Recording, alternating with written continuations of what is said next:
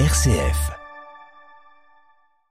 Nous passons maintenant sur RCF Anjou à la carte blanche de Raphaël Delacroix. Bonjour Raphaël. Bonjour David. En ce moment, le Sénat examine en seconde lecture la proposition de loi visant à allonger le délai légal de l'IVG de 12 à 14 semaines.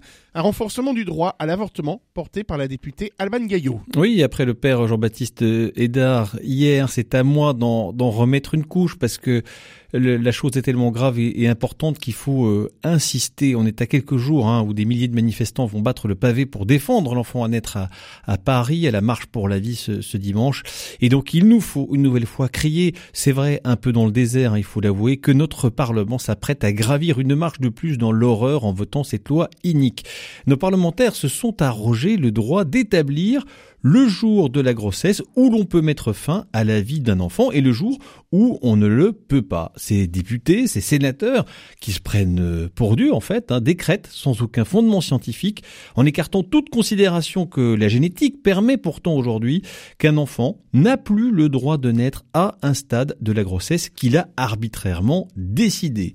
Cette loi ne résoudra rien, elle ne guérira pas la souffrance des femmes qui, se croyant délivrées d'un poids, d'une vie non attendue, non désirée, devront faire face à cette souffrance traumatique dont personne ne parle, qu'est celle d'avoir à vivre la mort de son bébé démembré par un médecin qui croit délivrer la mère en tuant le fils. Ce sont pourtant les femmes, Raphaël, que la proposition de loi veut défendre. Oui, des femmes en souffrance, hein, c'est vrai. Mais pourquoi résoudre cette souffrance par une autre souffrance en faisant des enfants les victimes. J'invite nos auditeurs à regarder à quoi ressemble un embryon de 14 semaines.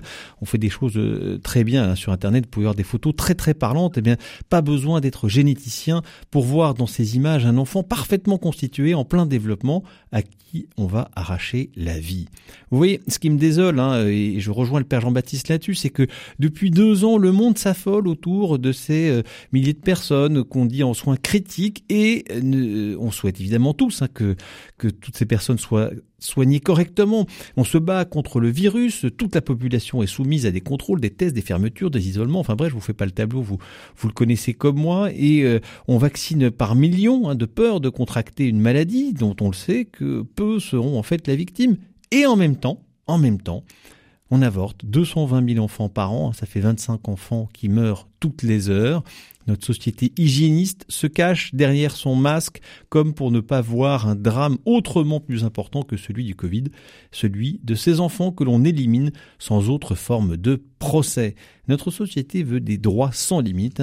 Il y en a qui en payent les conséquences sans pouvoir se défendre. Et eh bien cette modeste carte blanche a voulu leur donner la voix qu'ils n'ont pas.